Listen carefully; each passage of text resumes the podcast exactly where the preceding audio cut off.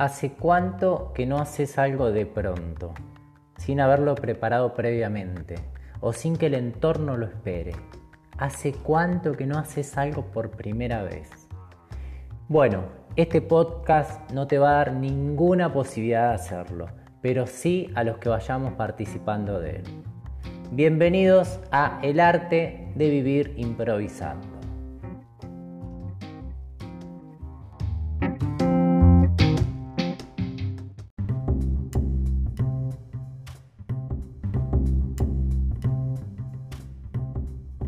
Bienvenidos a un nuevo episodio de este podcast. Estoy muy feliz, la verdad, y como siempre muy agradecido a cada uno de ustedes que me escuchan, que no se escuchan. Así que gracias a todos ustedes.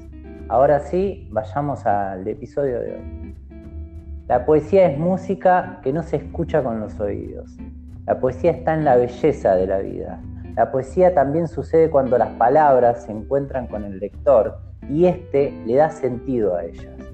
La poesía no se puede entender. ¿Cómo entender que podemos volar sin alas? La invitada de hoy es parte de una revolución que está sucediendo en varios lugares, que es la revolución de los pájaros. Y cuando hablo de pájaros, me refiero a todos aquellos que estamos convencidos de que podemos volar sin tener alas. Con nosotros, Flor Gatel. ¿Cómo estás? Hola Ari, ¿cómo andás?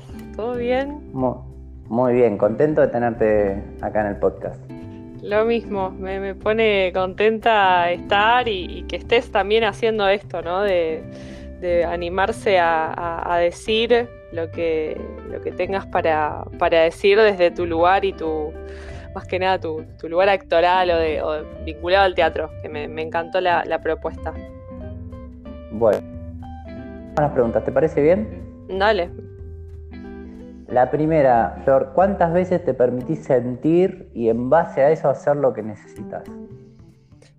Uy, qué, pregunta. ¿Cuántas veces me permito sentir y qué hago en base a eso? Bueno, a ver, permitirme sentir, creo que en esta época o en esta edad, por así decirlo, más allá del, del contexto, eh, ya desde el año pasado vengo haciendo un trabajo bastante intenso en cuanto a, lo que es identificar cómo me siento y, qué hago con eso, ¿no? Porque eh, me pasó durante muchos años de, estar quizás más desconectada de mí y tratando de, de seguir en un piloto automático o en una carrera que no sé cuál era la verdad o a dónde había que llegar, en la que no había lugar a, o yo no me daba el lugar de sentir y hacer en relación a eso.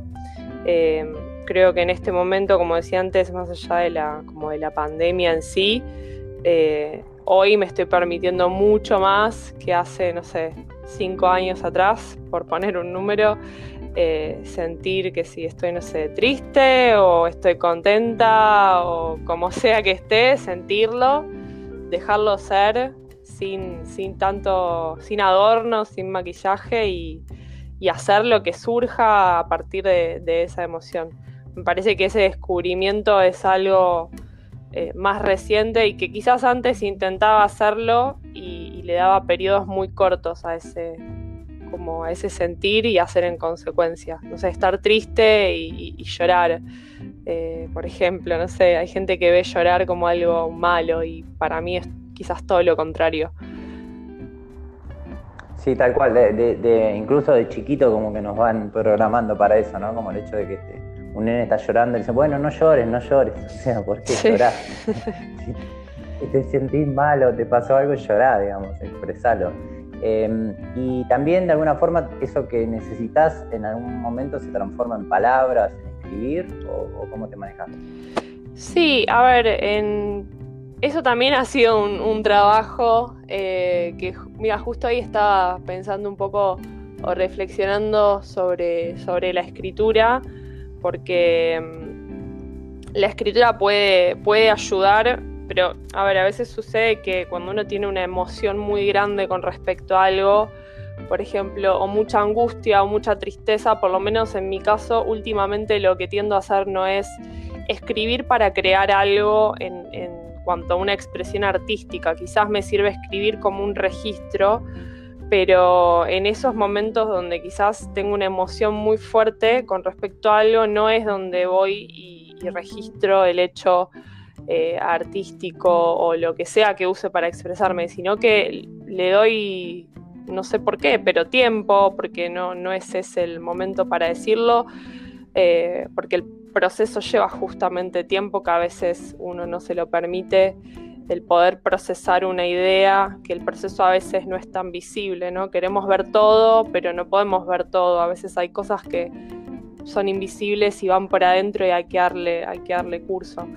Eh, entonces creo que va mucho después lo que, lo que escribo y definitivamente quizás lo que termino escribiendo no soy yo, ya no soy yo, o sea, es algo separado de mí y me parece que esa distancia es la que por lo menos yo elijo tener y quiero tener con cualquier cosa que, vaya a crear. Cuando me pasa que con algo no puedo eh, eh, poner esa separación o esa distancia, es que quizás eso todavía no esté listo para, para hacer algo más, ser parte de una obra, si se quiere, por ejemplo. Eh, no sé si, si me explico. Sí, se, entiende. La semana pasada, eh, en el último podcast, que estábamos hablando con Valen Caputo, que es escritora también, y ella decía algo muy parecido a lo que decís vos.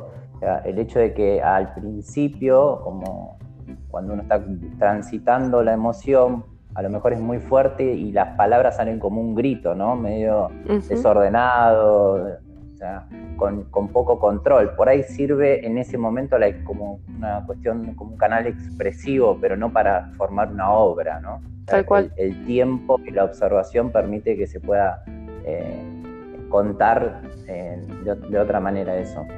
Exacto, sí, va, por ese lado, digamos, el, poder distanciarse de la obra porque cuando a uno le está sucediendo, le está sucediendo algo, necesitas darle tiempo a, ese, como a ese momento.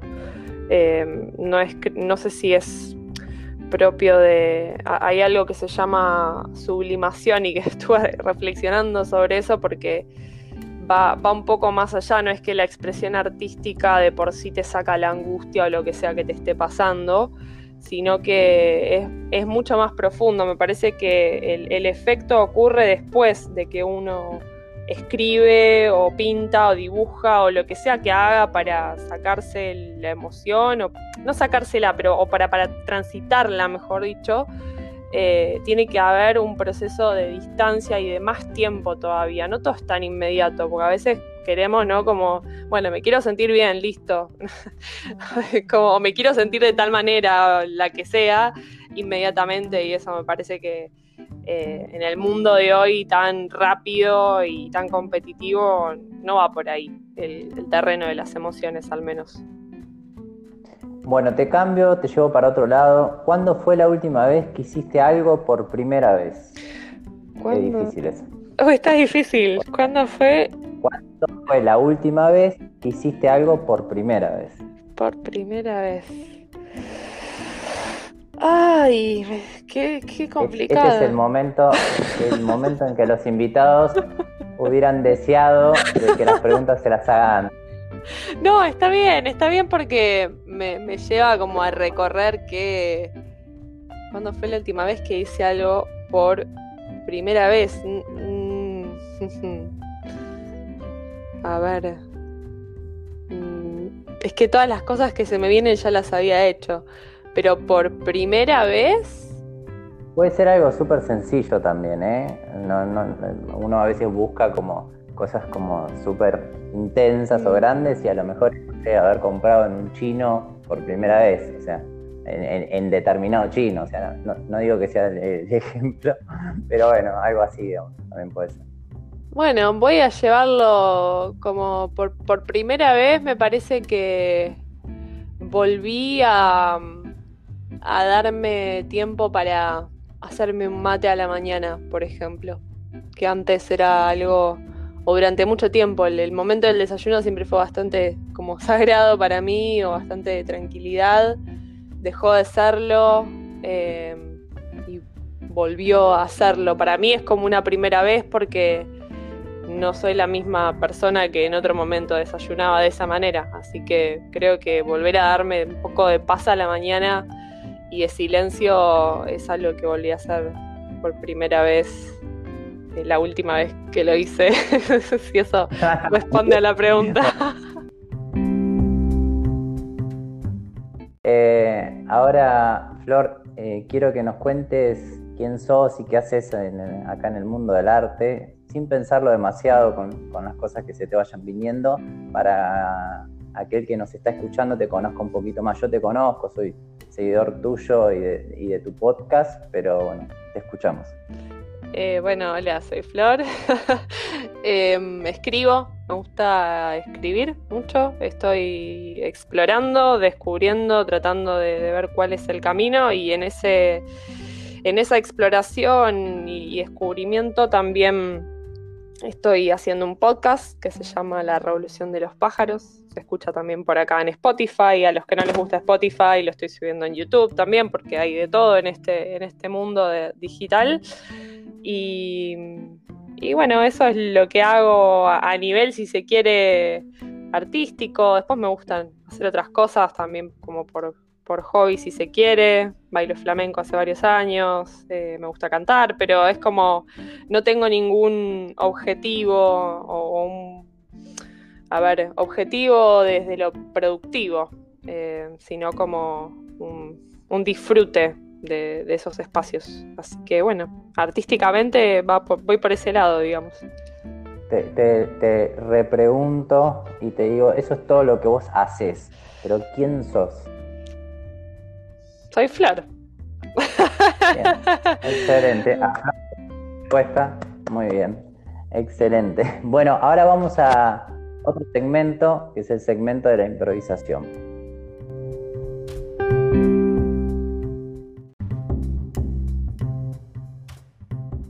¿De qué se trata el segmento de la improvisación? Vamos a tener que improvisar algo. ¿Cómo te ves vos improvisando algo? Eh, supongo que bien. Bueno, vamos a, vamos a hacer así. Siempre tomamos tres palabras de lo que fue surgiendo en la charla. Dos las, tomo yo y una te dejo que elijas vos. Dos palabras que tomo son pájaros y mate. Esas palabras tienen que entrar dentro de la improvisación de alguna forma. La tercera palabra la elegís vos. Eh, ay, ¿qué más? Eh, espera, déjame pensar. Pájaros y mate. Em, Ay, no me sale. Quiero decir una palabra y no me sale. No, no, estuve, no tengo un registro, perdón. Eh, la primera que se cabeza, cualquiera. No sé si la dije, pero por ahí el concepto, tranquilidad. Bueno, pájaros, mate, tranquilidad. Esas palabras de alguna forma tienen que aparecer en la improvisación. ¿Dónde está pasando esta improvisación? Tengo, una duda, porque esas palabras, o sea, ¿las podemos usar aleatoriamente? ¿O hay un orden? ¿O vos usás pájaros y mate y yo uso tranquilidad? No, no, es libre, o sea, tienen que entrar de alguna forma, pueden entrar como palabras o como acciones, eh, pero tienen que estar dentro de la improvisación. Bueno. ¿Sí? Te ocurre que puede pasar esta improvisación? Saca de contexto el tema de las palabras, ¿no? Que no sea, por ejemplo, no sé, un parque porque son porque hay pájaros. No, se me ocurrió un, lugar, se me vino a la mente la estación de retiro de trenes. Bien, retiro, trenes, o sea, mucho ruido ahí, ¿no? Mucho. eh, mucho ruido, excelente. Pasan retiro. ¿Querés que pactemos quiénes somos? O sea, si somos conocidos, si no nos conocemos, si yo soy un vendedor o lo que sea. Em, no, podemos ser desconocidos esperando un tren. Bien, somos dos desconocidos esperando un tren. Excelente. Bueno, entonces tenemos pájaros, mate, tranquilo, estación de retiro, dos desconocidos esperando un tren. Uno, dos, tres, acción.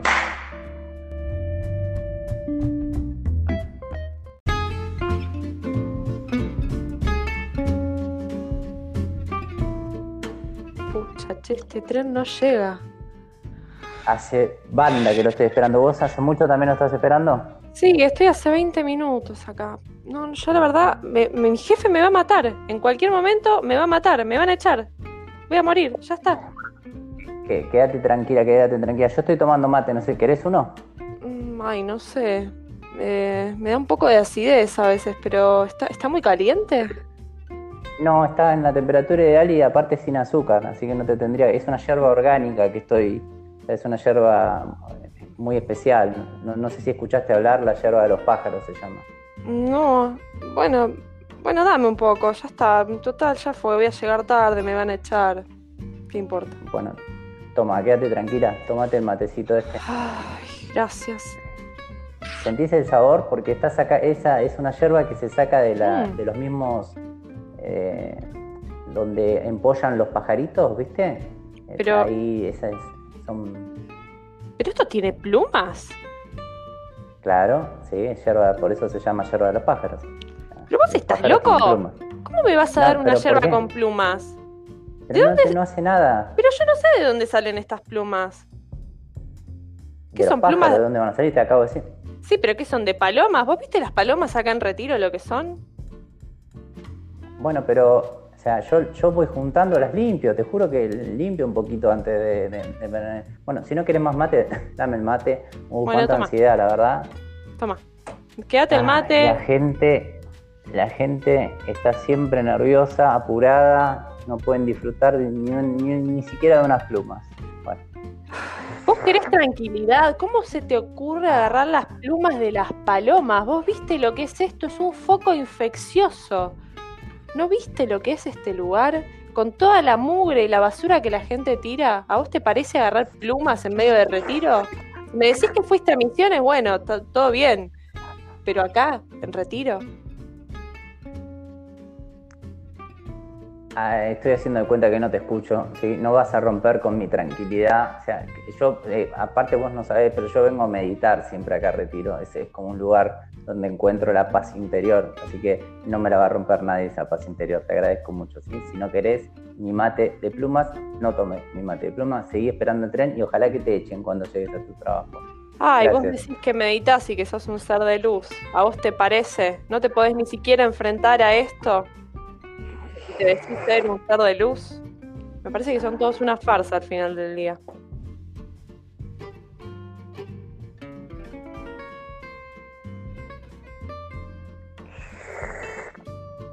¿Me estás escuchando o te estás haciendo el boludo nada más?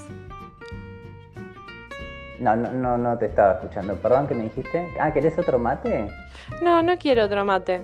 No quiero otro mate. Ah, Quédate bueno. meditando solo, haz lo que quieras. Haz lo que quieras. Ahí y la verdad, tren. sí, llegó mi tren. Llegó mi tren. Pero si yo me quedo sin trabajo, la verdad,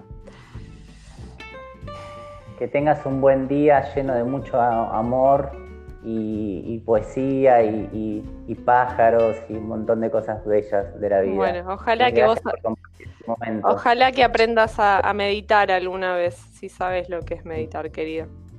Chao. Chau, chau. Disfruta.